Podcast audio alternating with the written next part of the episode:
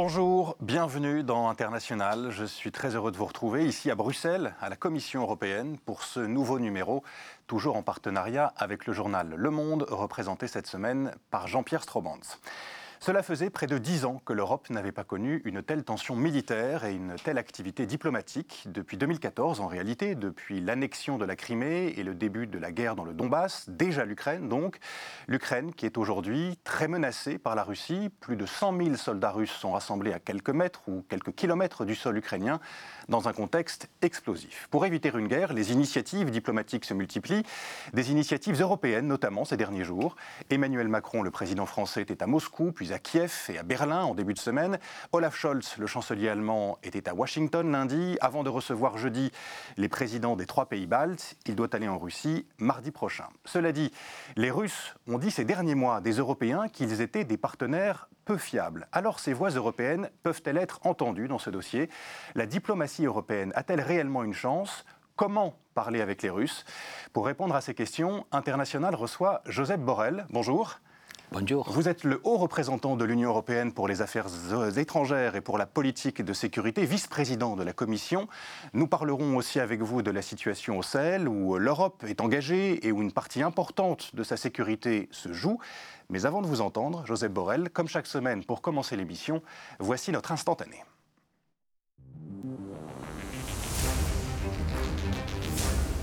How are you? Do you have good Very good. La discussion d'aujourd'hui, à mes yeux, peut amorcer une, ce vers quoi nous devons aller, qui est une, une désescalade dont nous connaissons d'ailleurs les termes, euh, la situation politico-militaire, la question ukrainienne dont tu as rappelé l'importance et euh, le format Normandie, la situation sécuritaire en Biélorussie et dans toute la région, et euh, les, les grandes questions évidemment de sécurité collective dont nous allons parler. Voilà quelques images de la rencontre lundi dernier entre Vladimir Poutine et Emmanuel Macron à Moscou. On a déjà vu des rencontres plus chaleureuses, Joseph Borrell. Au-delà de ce que se sont dit les deux présidents, et on va longuement y revenir hein, sur le fond, vous qui avez déjà travaillé, qui travaillez euh, avec les, les, Russes, les dirigeants russes, comment ça se passe sur la forme, une discussion avec des dirigeants russes? Bah, Disons qu'ils sont très, très francs, qu'ils... Euh expriment euh, d'une façon rude ses points de vue, ses, positions. Euh, mais vous savez, en ce moment-là, il faut absolument parler avec eux. Je trouve que la visite du président Macron, c'était très opportune, même si, évidemment, il n'y avait pas de solution miracle, mais il faut faire tout le possible pour, euh, pour parler, parce que tant qu'on se parle, on ne se va pas. Ça a l'air difficile quand même de, parler avec les Russes. L'ancien président français François Hollande disait le mois dernier que Vladimir Poutine lui avait laissé, parmi les, dirigeants internationaux qu'il avait rencontrés, qu'il lui avait laissé l'impression la plus dure, la plus ferme, la plus euh, cynique. Pourquoi est-ce qu'il est difficile de parler avec les Russes? La Russie, et en particulier Poutine, son gouvernement, euh, c'est clair qu'ils ont un ressentiment vis-à-vis -vis de l'Occident. Euh, Poutine l'a dit euh, très clairement, l'effondrement de l'Union soviétique il y a 30 ans, justement, il y a un mois, ça faisait 30 ans, ça a été la plus grande catastrophe historique pour la, pour la Russie. Et il pense que depuis cet effondrement, les Russes ont beaucoup pâti, et c'est vrai, passer des systèmes communistes à un système des marchés, à marche forcée, pour les peuples russes, ça a été une rude preuve. Ils ont beaucoup souffert de cette transition. Et maintenant, Poutine, qui est à nouveau reconstruit l'arme militaire russe, qui a beaucoup d'argent, les gaz, ça lui rapporte beaucoup, et veut d'une certaine façon récupérer le rôle de la Russie comme grande puissance et reconstruire sa, capacité d'influence dans son entourage qu'il pense menacé par l'expansion de, l'OTAN qui a incorporé des anciennes euh, républiques soviétiques dominées, les pays baltes, et qui se trouvent à ses frontières. Alors il a le sentiment historique euh, qu'il faut refaire quelque chose qui s'est défait dans des conditions euh, très mauvaises pour, pour la Russie. Jean-Pierre Sur les images, comme assez étonnante que nous venons de voir. On voit, on M. Poutine, comme d'habitude, assez, assez impassible, mais qui, qui esquisse un petit sourire quand même quand il écoute le président Macron. Est-ce que, comme nous, il vous revient de, des contacts diplomatiques que vous avez forcément, qu'il est le seul à vraiment décider de ce qui se passera demain euh, aux frontières de l'Ukraine ou en Ukraine, euh, le cas échéant? C'est lui tout seul qui décidera? Ben, je ne sais pas comment il prend ses décisions, mais c'est sans doute un système très pyramidal.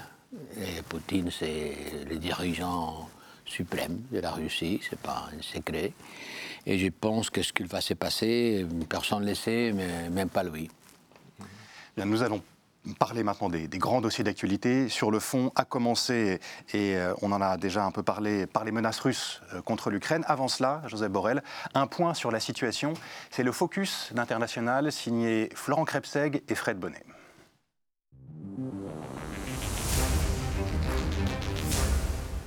C'était le 5 janvier dernier, un poste frontière côté ukrainien.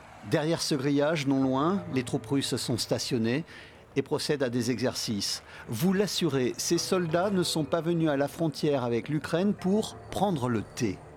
Et face au Premier ministre ukrainien ce jour-là, vous formulez un engagement.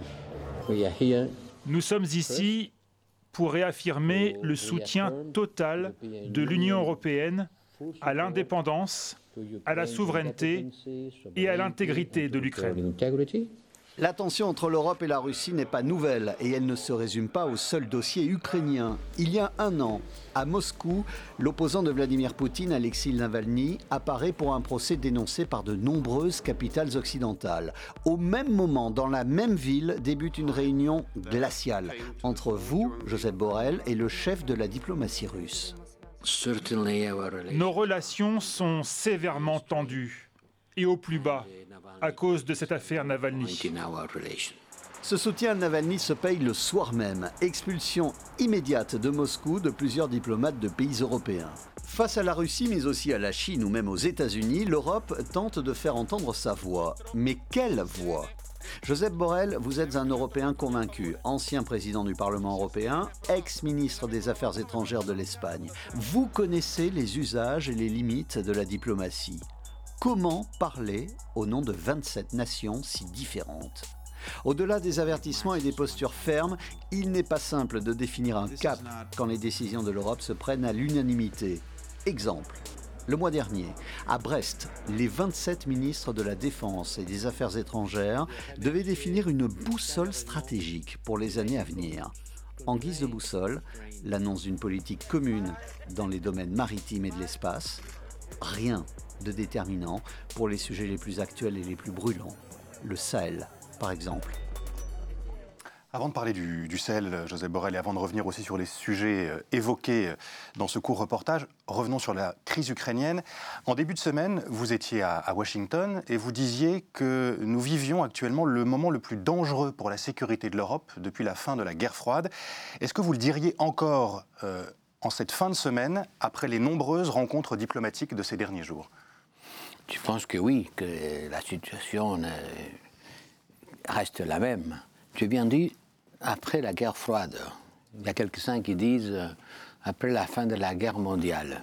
Et là, là non, je ne suis pas d'accord parce que après la fin de la guerre mondiale, on a eu la crise des missiles à Cuba. Hein, on s'en rappelle, mais évidemment, c'était beaucoup plus dangereux. On a eu la crise des missiles de, courte euh, portée, des S-20, euh, avec les missiles contre missiles Pershing de la, de la, de la NATO, de.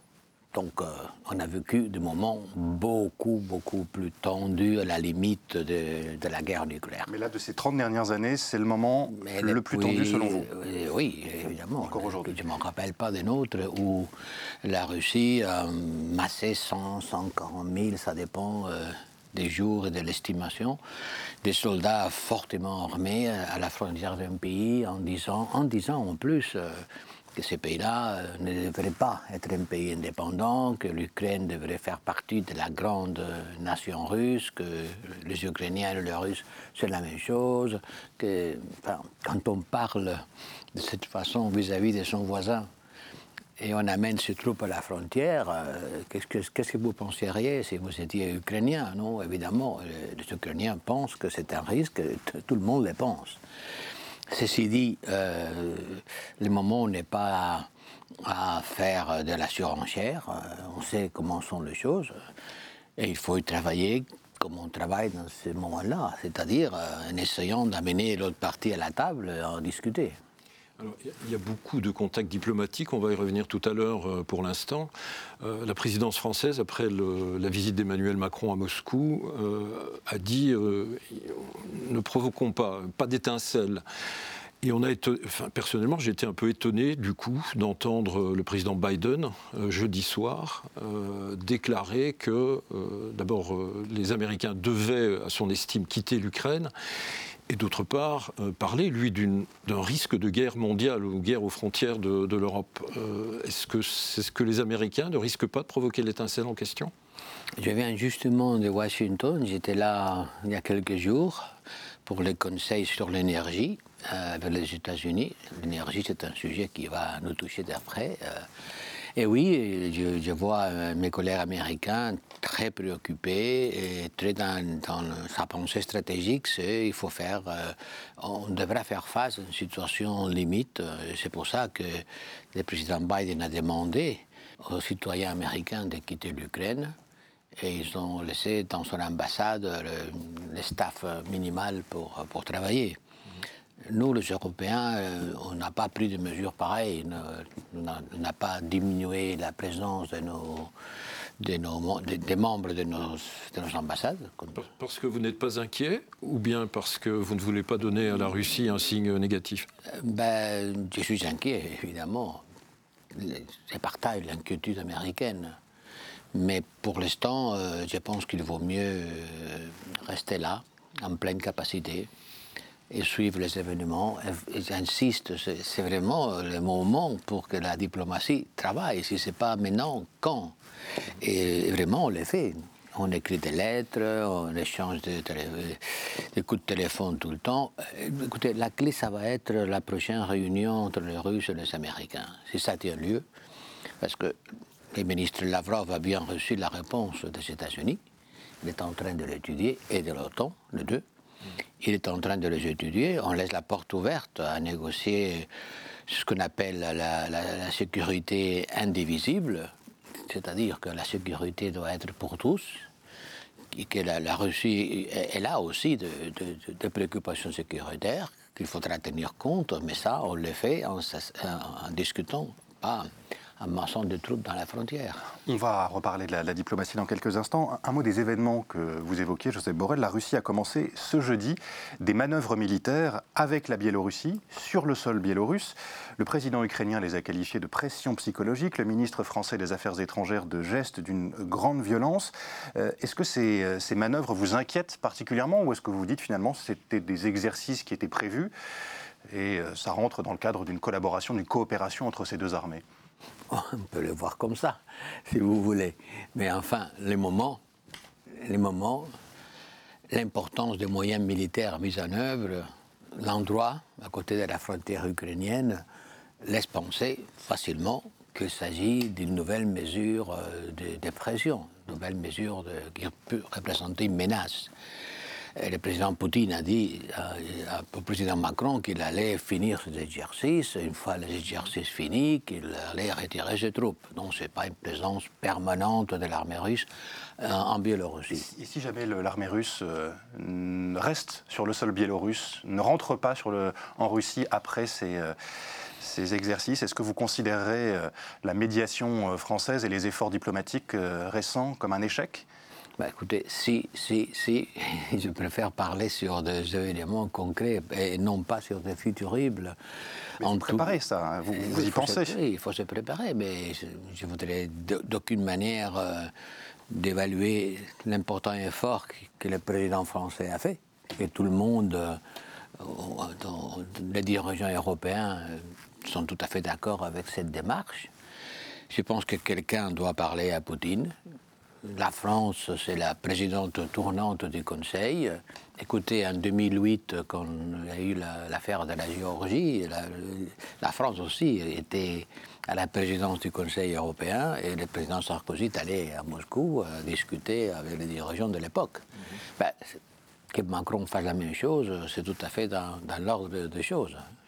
Par rapport à la situation de l'Ukraine aujourd'hui, vous, avez, évoqué tout à l'heure le traumatisme euh, russe euh, de l'après-guerre froide. Est-ce qu'il n'y a pas aussi une responsabilité européenne? Est-ce qu'on n'a pas fait des promesses peut-être démesurées, ou en tout cas qu'on ne pouvait pas tenir à l'Ukraine, et qui servent aujourd'hui de prétexte à la Russie? C'est vrai que l'après-guerre froide, on a sans doute euh, laissé passer des opportunités pour ancrer la Russie dans un ensemble plus convivial. Il y a eu des moments où, euh, il y a des moments même où on avait imaginé que, imaginez-vous, que la Russie pourrait devenir membre de l'OTAN.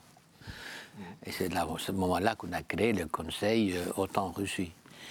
Il y a eu des moments, oui, où on aurait pu faire plus pour approcher la Russie au, monde occidental.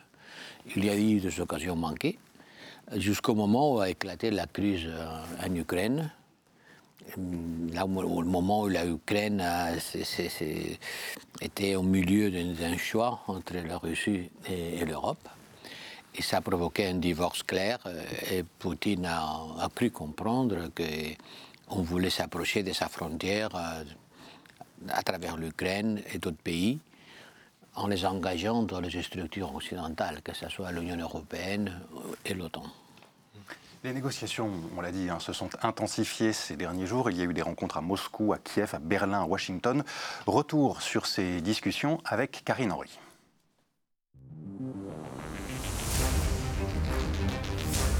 Faire front commun. Pologne, Allemagne, France. Dans sa tournée diplomatique, Emmanuel Macron s'est arrêté à Berlin. Il devait discuter avec le chancelier Scholz et le président Duda. Le triangle de Weimar est ainsi réactivé. Après des hauts et des bas, il était au point mort ces dernières années. L'objectif des trois dirigeants, afficher l'unité de l'Europe dans la crise ukrainienne, unité et fermeté. Toute nouvelle atteinte à la souveraineté et à l'intégrité territoriale de l'Ukraine est inacceptable et entraînera des conséquences considérables pour la Russie.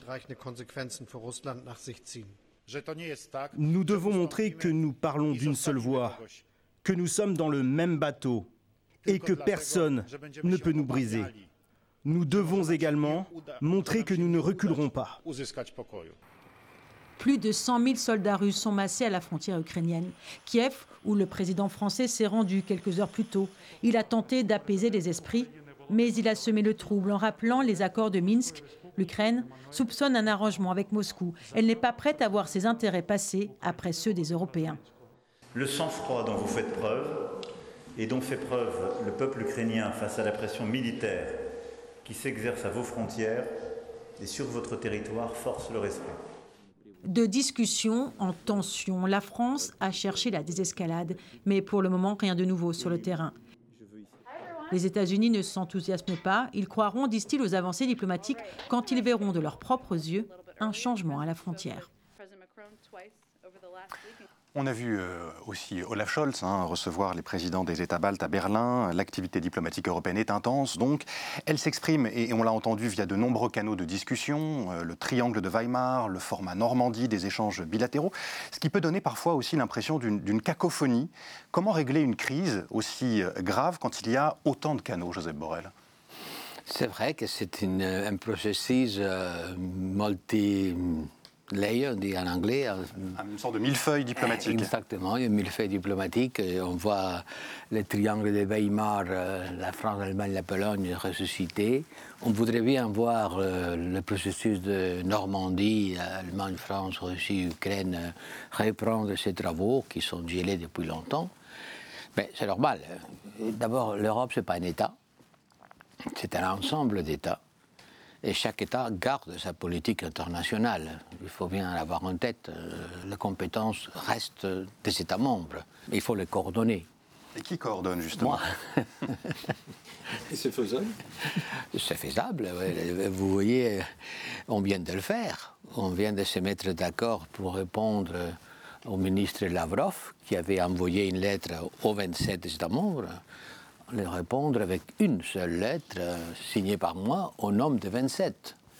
Ce qui lui a pas fait plaisir. Et il a répondu qu'il avait écrit aux États membres qu'il ne voulait pas une réponse de bloc, qu'il le veuille ou pas. L'Europe parle d'une seule voix. Euh, on ne va pas lui envoyer 27 lettres identiques. On lui a fait le, on lui a fait le service d'éviter de lire 27 fois la même chose. On lui a envoyé une seule lettre signée par les représentants pour la politique extérieure. Je dis bien représentant. Je représente l'ensemble quand l'ensemble est d'accord. Et ma tâche, c'est de bâtir l'accord. Est-ce que l'ensemble est, d'accord aujourd'hui? Quand on voit par exemple Viktor Orban aller en, Russie euh, il, y a, il y a quelques jours, comment faire pour porter une seule voix des Européens dans cette crise? Mais vous voyez, on vient de la porter. Évidemment, il y a des nuances. Euh, c'est vrai que l'Anglie... Euh, des nuances, pas des différences. Dans ce cas-là, pas des différences, parce que le 27, on était d'accord pour envoyer les mêmes textes en réponse à la Russie. Et si demain il devait y avoir une, agression à la Russie, euh, il y aurait, j'en suis sûr, une réponse euh, de l'ensemble des États membres. Mais euh, vous savez, 27 pays, chacun a son histoire, sa culture, ses intérêts. C'est pas la même vision de la Russie qu'on a si vous habitez aux Pays-Baltes ou si vous habitez au sud du Portugal. Mais il faut bâtir une vision d'ensemble parce que nous voulons avoir une politique commune. Commune, ça ne veut pas dire unique. Rappelez-vous, l'euro, c'est une monnaie qui est à la fois commune et unique. Le franc et la peseta n'existent plus. Nous sommes encore à le stade de commune, mais pas unique. Mais est-ce que vous ne pensez pas quand même que l'opinion publique, face à, à, la crise à laquelle on assiste, s'attendrait peut-être à ce que ce soit vous, voire le président du Conseil européen Charles Michel qui représente l'Europe plutôt que euh, cette valse euh, des premiers ministres et des, présidents? Moi, en tout cas, pas. Je suis pas au niveau des chefs d'État et du gouvernement. Vous êtes au représentant chargé de la coordination? Oui, mais je ne suis pas l'interlocuteur d'un chef d'État. Au niveau des chefs d'État, la représentation politique euh, se passe soit au niveau du président du Conseil européen, d'après les traités, il est bien clair, c'est lui qui représente à l'Union dans la politique extérieure et sécurité commune, qui les représente. Qui bâtit la politique, c'est leurs représentants, mais s'il faut parler avec Poutine ou avec Biden, euh, c'est soit le président du Conseil, soit parfois la présidente de la Commission pour les affaires de la Commission. Mais la politique extérieure, au niveau des chefs d'État et du gouvernement, c'est un chef d'État euh, ou des gouvernements, comme le président euh, Macron ou le chancelier Scholz, ou alors euh, le président du Conseil européen, qui a une tâche de représentation de l'ensemble au plus haut niveau. Mais ça, se passe toujours comme ça. Vous allez voir, les chefs d'État et de gouvernement européens s'est mobilisé, l'Allemagne, la France, l'Italie, l'Espagne. Si demain il faut parler dans une crise en Amérique latine, le, normal, ça serait que ce soit les autres dirigeants espagnols qui se mobilisent. Euh, vous l'avez dit, euh, les États européens ont leur propre politique euh, diplomatique, ils poussent chacun leur intérêt. On l'a vu notamment avec l'Allemagne, on le voit, l'Allemagne a tout intérêt à éviter un conflit, elle qui, dépend de, la Russie pour son approvisionnement en gaz. elle a intérêt à l'éviter aussi parce que les États-Unis menacent de ne pas mettre en service un, gazoduc qui évite l'Ukraine qui passe par la mer Baltique, Nord Stream 2. C'est ce qu'a dit hein, le président américain encore ces, ces derniers jours. Si la Russie envahit l'Ukraine, il n'y aura pas de Nord Stream 2. Est-ce que les sanctions prévues par les, Américains pourraient avoir de graves conséquences en, Europe? En tout cas, on le voit. Et dans ce cas-là, que dites-vous aux, Américains? Pensez plus à l'Europe et moins à vos intérêts? Nord Stream 2, c'est une, entreprise privée où il y a des entreprises allemandes, mais aussi françaises. Hein. C'est un, un, consortium d'entreprises privées européennes avec un leadership allemand qui a décidé de faire un investissement pour acheminer du gaz russe en Europe. À ce risque et péril. La Commission européenne a toujours dit que ce n'était pas une infrastructure prioritaire, parce que ça n'augmente pas l'autonomie énergétique de l'Europe. Bien évidemment. L'Allemagne, oui. De l'Europe, de l'Allemagne non plus. Ça n'augmente pas l'autonomie de l'Allemagne. Ça augmente sa capacité d'approvisionnement. Mais pas son autonomie, parce que ça continue à dépendre du gaz russe, encore plus. Mais euh, si quelqu'un veut faire un investissement, j'insiste, à ses risques et périls, personne ne peut lui empêcher. Si cet investissement-là accomplit toutes les règles de fonctionnement, aussi bien les allemandes que les européennes, c'est ça qui est en train de discuter. Et si vraiment les rapports avec la Russie sont des rapports euh, positifs, euh, personne ne peut empêcher que ça fonctionne.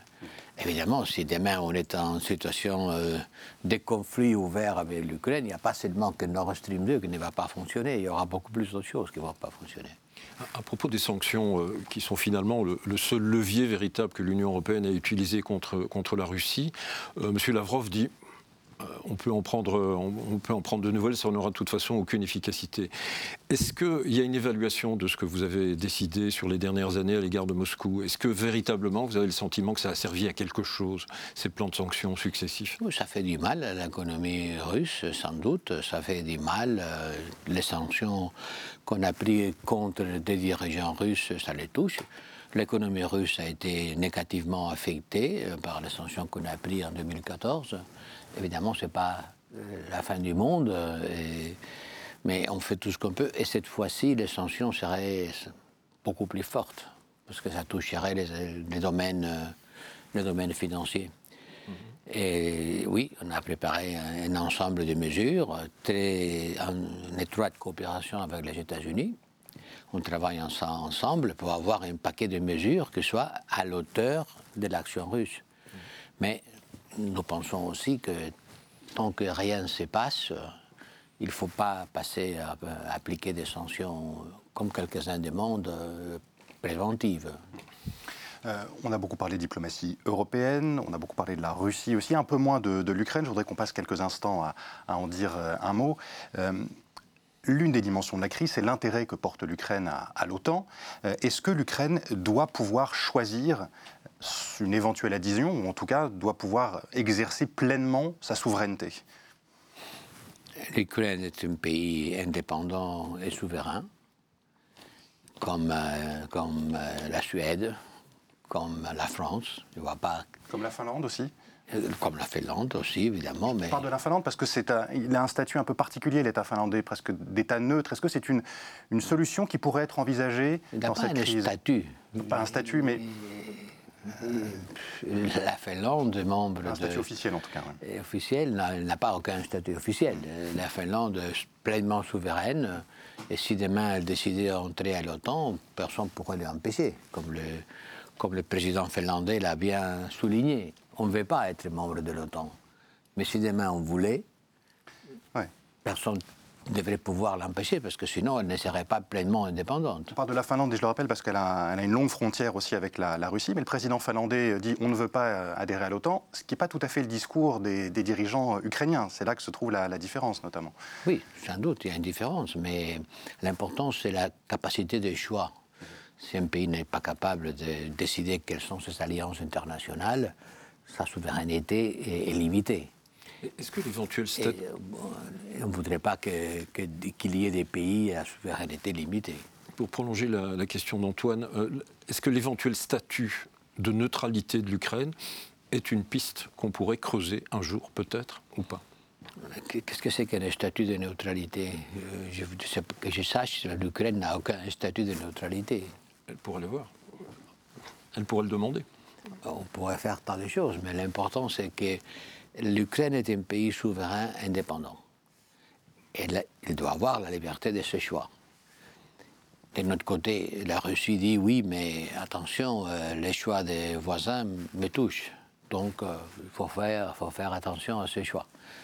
Ce qu'elle demande euh, quand elle appelle à, la indivisibilité de la, sécurité. Elle dit, moi aussi, j'ai des préoccupations sécuritaires. Bon, très bien, parlons-en parlons-en. Mais d'abord, pour en parler, il ne faut pas masser des troupes à la frontière. Hein. On ne parle pas sous menace. Et deuxièmement, euh, on ne peut pas commencer à parler en niant la capacité du voisin à agir en tant qu'État indépendant. Vous savez, cette histoire-là il faut commencer à, s'en rappeler des commandes. On a bâti la, structure de la sécurité en Europe depuis les accords de Helsinki en 1975. 75. L'Union soviétique existait encore. Donc, euh, revoir cette architecture de bonne foi, c'est pas une bêtise. Au contraire, il y a beaucoup de choses à parler. Il n'y a pas d'accord euh, sur les missiles de portée intermédiaire en Europe. Il faudrait bien en avoir un.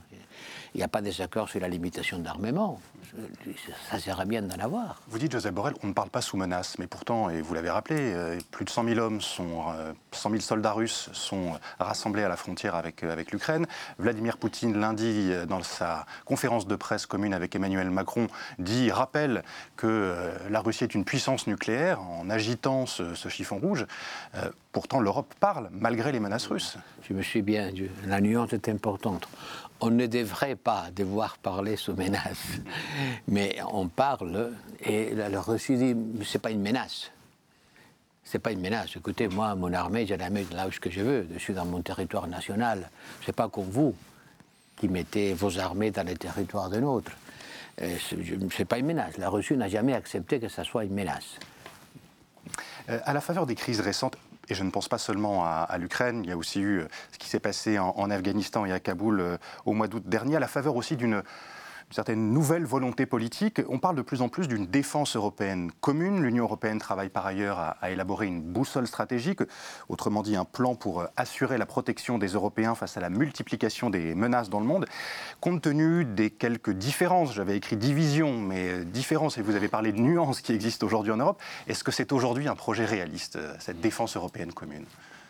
Ça dépend de ce que vous entendez par défense européenne commune la sécurité, la défense territoriale de l'Europe reste dans les mains de l'OTAN. La défense territoriale de l'Europe. C'est l'OTAN. La plus grande partie des États membres de l'Union européenne sont membres de l'OTAN. Et aujourd'hui, il ne s'agit pas de bâtir euh, l'OTAN européenne.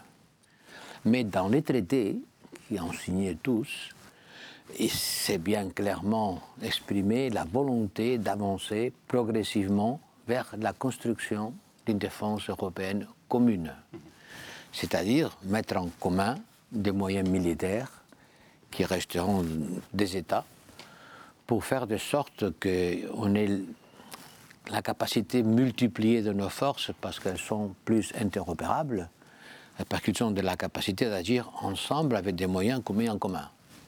Il ne s'agit pas de bâtir une armée européenne qui substitue les armées nationales comme on a fait avec la monnaie, mais de faire ensemble une capacité d'action européenne avec des moyens des États. Il y a un exemple, euh, la force Takuba euh, au Sahel, une force qui a été euh, critiquée par le Premier ministre du Mali cette semaine. Shogel Maïga a affirmé que Takuba avait pour objectif de diviser son pays. Takuba, cela veut dire sabre en songhai et en tamashek, rappelle Shogel Maïga. Ce n'est pas un nom qui a été pris au hasard, euh, dit-il. Que lui répondez-vous? D'abord, Takuba, ce n'est pas une initiative européenne. Ce n'est pas une initiative de l'Union européenne. C'est une réalité européenne. Euh, française, euh, avec... 14 pays, quand même. D'autres pays. Oui, mais ce n'est pas une action prise dans le cadre des institutions européennes. C'est à l'initiative de la France. de la France, avec d'autres pays quelques-uns ne sont pas membres de l'Union européenne, qui sont aussi là, comme le Royaume-Uni, qui se sont euh, concentrés à, l'appel de la France pour euh, aider une intervention française, que l'Union européenne appuie, mais, faisant la différence entre les missions européennes, on en a des missions européennes au Mali, qui ne sont pas des missions de combat, et une, initiative militaire française épaulée et participée par d'autres pays, qui, elle, oui, c'est une mission de combat. Mais que répondez-vous au Premier ministre malien qui, euh, qui dit que la force dont font partie les Européens est là pour diviser le Mali? Récemment, euh, j'ai eu l'opportunité de discuter avec le ministre des Affaires étrangères malien, qui m'a laissé tomber aussi que euh, quelques-uns avaient l'intention de partager le Mali. Je lui ai dit, mais de, quoi parlez-vous? Qui, qui, a l'intention de partager le Mali? Euh, Bon, la, chose est restée là, mais quand j'ai vu que on l'a dit d'une façon ouverte et publique, euh, je m'étonne, parce que la France est au Mali à l'appel des Maliens. Et sans l'intervention militaire euh, française, euh, Bamako aurait été pris par les djihadistes il y a déjà un certain nombre d'années. 2013. C'est quand même, il y a bientôt dix ans. Et donc les Mali subsistent euh, grâce à l'appui militaire français. Tu ne vois pas d'où ça vient cette accusation. Mais est-ce qu'aujourd'hui, vous, vous, ne, craignez pas que cette mission Takuba euh, ce, soit un flop euh, complet? La mission Barkhane, par ailleurs, est elle aussi en crise. la situation là-bas, ça vous inquiète fortement? Inquiétude, j'ai beaucoup de raisons pour être inquiet. Évidemment, il y a eu deux coups d'État militaires et il y a une présence croissante de soldats russes. Comment voulez-vous qu'il ne soit pas inquiet Évidemment? Non, ça ne serait pas un flop. Écoutez, nous, la France, euh, elle, avec euh, des partenariats euh, d'autres pays, nous, les Européens, ensemble, nous sommes allés au Mali pour aider les Maliens. Et on voudrait bien rester au Mali, mais pas à n'importe quel prix. Et si vraiment les, Maliens ne veulent pas de nous, on ne sera pas là contre sa volonté. Euh, est-ce que la présence de mercenaires russes du groupe Wagner au, Mali, présence qui a été confirmée par plusieurs dirigeants européens, dirigeants français, par, niée par les Maliens, et niée par les Maliens et par le président, euh, confirmée par le président russe lui-même, hein, Vladimir Poutine, euh, est-ce que la présence de ces éléments russes, mercenaires russes, serait aussi un élément qui pourrait pousser la force Takuba à quitter le Mali? La coexistence euh, est difficile. Vous voyez ce qui s'est passé en République centrafricaine, où ces groupes militaires russes ont pris dans la pratique le contrôle des pays. On vient d'arrêter l'aide au développement à un des pays les plus pauvres du monde. On vient d'arrêter nos activités d'entraînement militaire des forces centrafricaines, parce qu'on ne sait pas pour qui on travaille. Et la France à forte raison, a demandé aux autorités, maliennes de, quelle manière pouvait-on coexister. La réponse a été l'expulsion de, l'ambassadeur français. moi, je vais envoyer une mission euh, au Mali pour savoir dans quelles conditions euh, les Maliens voudraient qu'on continue de travailler. Vous allez envoyer cette mission? Oui, quelqu'un pour voir sur le terrain et qu'est-ce que les Maliens proposent par rapport, non à Takuba, c'est pas moi l'interlocuteur malien de Takuba, mais euh, nos missions militaires d'entraînement. Il faut euh, clarifier la situation, c'est tout. Ça ne serait pas un flop, euh, ça serait tout simplement qu'un pays qui vous a invité, qui vous a demandé, qui vous a demandé. Je me rappelle, il y a deux ans à Pau, le président Macron a demandé aux dirigeants d'Israël qu'est-ce que vous voulez qu'on fasse? Et la réponse a été aidez-nous, aidez-nous plus.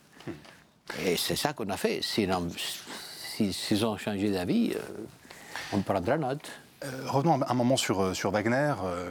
ceux qui nous regardent, celles et ceux qui nous regardent ne, savent pas forcément exactement à, quoi il correspond et pourquoi nous, parlons de, Wagner au, Mali, avec l'accord du, gouvernement malien, même si le gouvernement malien, vous le disiez, vous le disiez José Borrell, dément la présence de ce, de ce groupe sur son sol. Reportage de nos partenaires de France 2.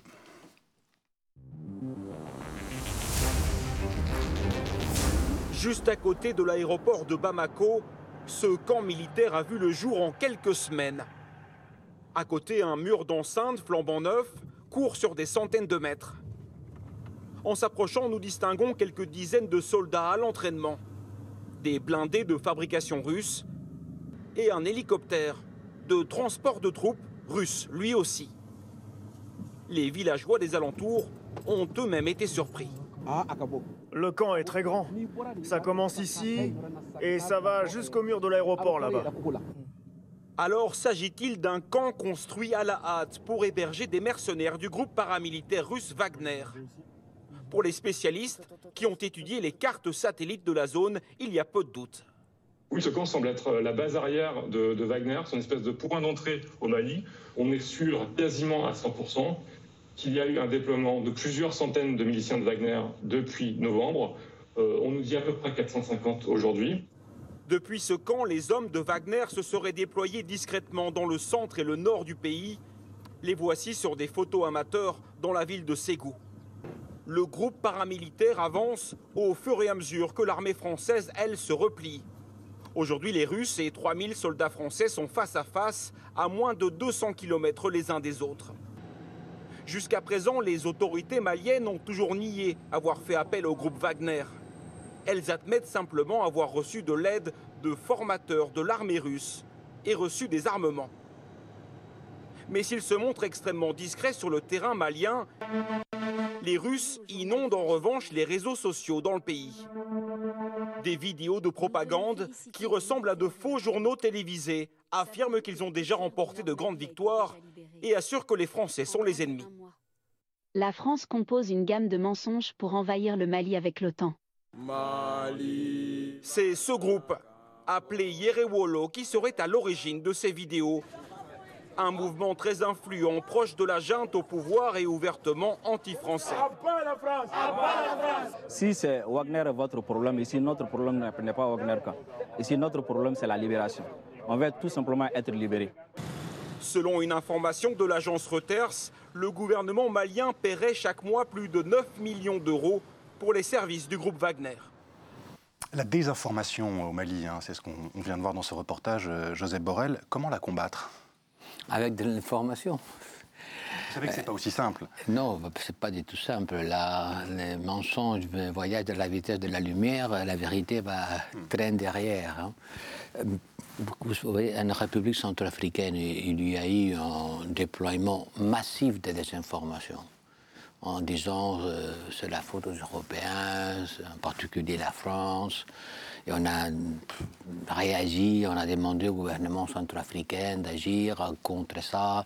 Mais c'est vrai que la Russie euh, déploie une stratégie qui, vise pas seulement à occuper le territoire, mais à occuper les esprits, euh, à modeler la, façon de percevoir les choses et faire de sorte que les gens adoptent une certaine vision de la réalité.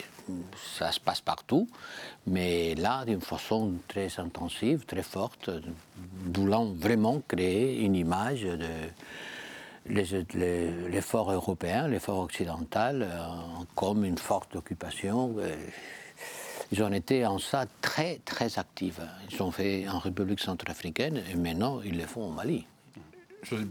Ça donne l'impression qu'une fois de plus, l'Europe est quand même un peu en retard par rapport à la réalité? Euh, vous parliez de l'envoi d'une mission. On vient de voir un reportage qui atteste effectivement euh, de beaucoup de choses. Hum, est-ce que tout ça n'est pas trop lent, trop compliqué, trop tardif? Nous, on ne peut pas faire euh, comme la Russie. Moi, je ne peux pas déployer tout d'un coup mille hommes armés. Je ne les ai pas. L'Europe, en tant que telle, comme je vous disais avant, n'est pas un État, n'a pas une armée, et surtout n'est pas un État autoritaire. Euh, évidemment, on n'attendait pas de l'Europe d'envoyer demain euh, mille hommes armés à Bamako. Et donc tout ce discours sur l'Europe puissance, c'est du vent? Ça se fait, petit à petit, mais ne demandons pas des pommes au prunier. L'Europe n'est pas en mesure d'agir comme agit M. Poutine, pour les bons et pour les mauvais. C'est les États qui ont la capacité militaire, d'ailleurs. Comme au Mali, Joseph Borrell, des militaires sont désormais au pouvoir dans un autre pays du Sahel, euh, le Burkina Faso. Ils demandent l'aide de la communauté internationale. On a entendu le lieutenant-colonel euh, Damida, euh, qui s'est d'ailleurs proclamé président cette semaine. Ils ne se ferment aucune porte, les militaires au pouvoir au, Burkina. Qu'est-ce que vous leur dites Vous leur dites que l'Europe est à leur côté et qu'elle est là aussi pour les aider? L'Europe voudrait être à côté du peuple du Burkina, du peuple du Mali. L'aide au développement, on ne va pas l'arrêter. L'aide euh, qui touche directement aux gens, mais l'aide au gouvernement, et parfois c'est difficile de faire la différence. Et ça, euh, oui, il faudra, pas, il faudra la moduler en fonction de ce qu'il se passe. On ne peut pas rester indifférent au fait qu'il y a un coup d'État militaire ne peut pas traiter les autorités qui sont euh, des autorités dont la légitimité vient de sa capacité militaire, comme s'ils étaient des gens euh, qui représentaient d'une façon légale euh, le peuple malien ou le peuple du Burkina Faso. C'est pour ça qu'on avait appelé à retourner à la normalité constitutionnelle. Et la militaire au Mali a continuellement retardé, repoussé ces échéances. Maintenant, ils parlent de, dans cinq ans. quand je discute avec eux, ils me disent on a besoin de cinq ans pour mettre le pays en ordre avant de faire des élections. ils sont sous les sanctions de la communauté des États africains de l'Afrique occidentale eux-mêmes. C'est ses voisins qui, ont agi euh, avec des sanctions très dures. Donc euh, nous, on ne peut pas rester impassible. Mais aider le peuple du Mali et le peuple du Sahel dans son ensemble, c'est ça que nous voulons faire, hein, malgré la désinformation russe. J'insiste une fois de plus.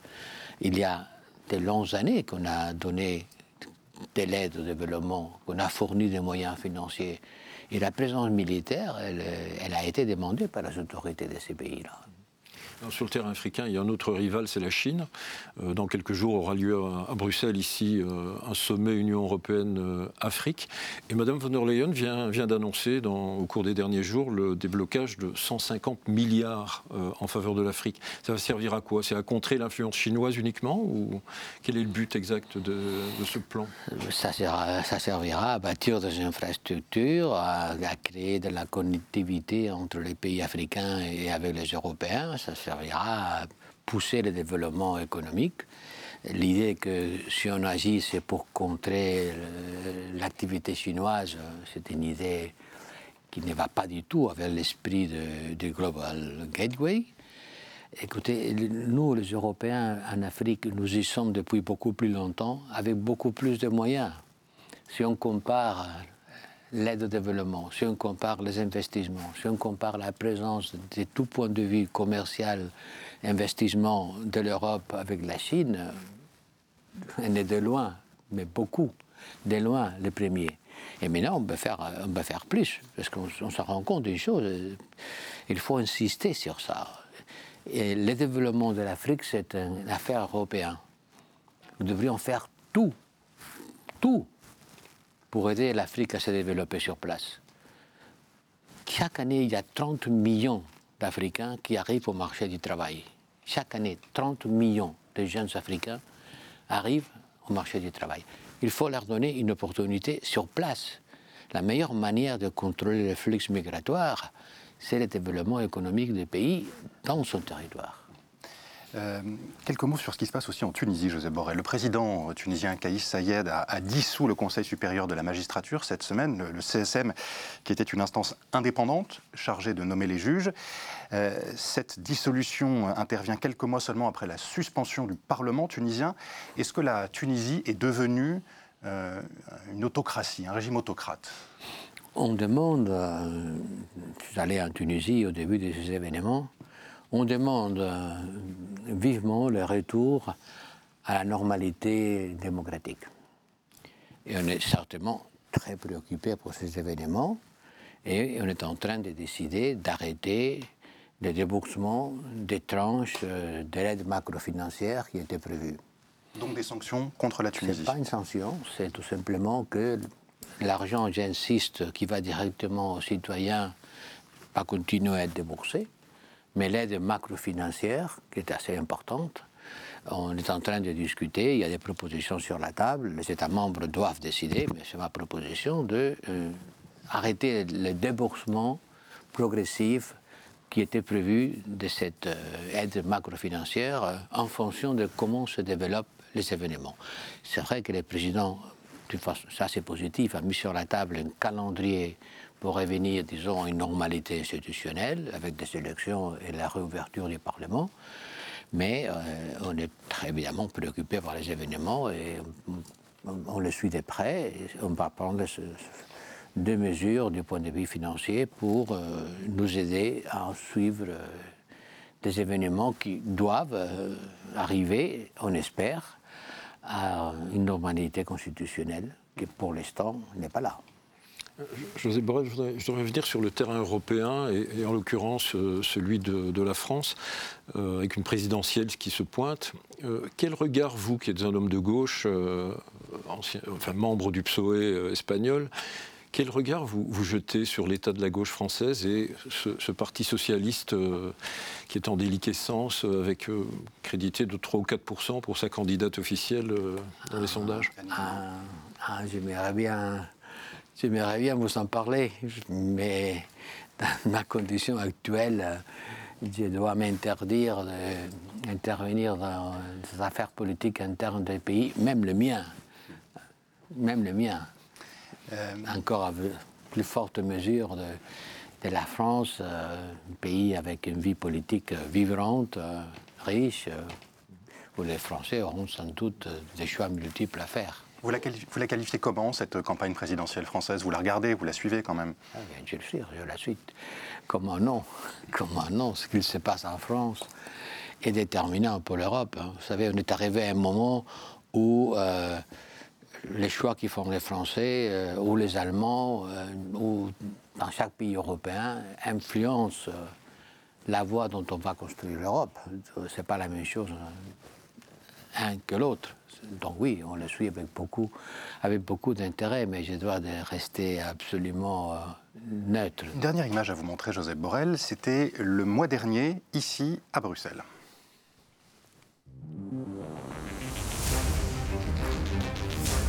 Excusez-moi en français. Bonjour, euh, monsieur le représentant Nicolas Rouvéret de B2 Sud-Ouest. J'avais deux petites questions, s'il vous plaît, en, français. Vous n'avez pas à vous excuser pour parler français. Vous n'avez pas à vous excuser, c'est une langue officielle de l'Union européenne et je suis ravi de pouvoir euh, l'employer dans cette conférence de presse.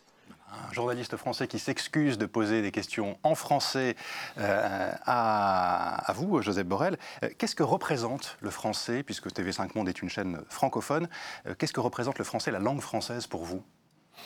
Pour moi, personnellement. personnellement, bon, ben, vous qui êtes espagnol pour moi, ça représente énormément la langue française et la France. Euh, je lui dois beaucoup à la France.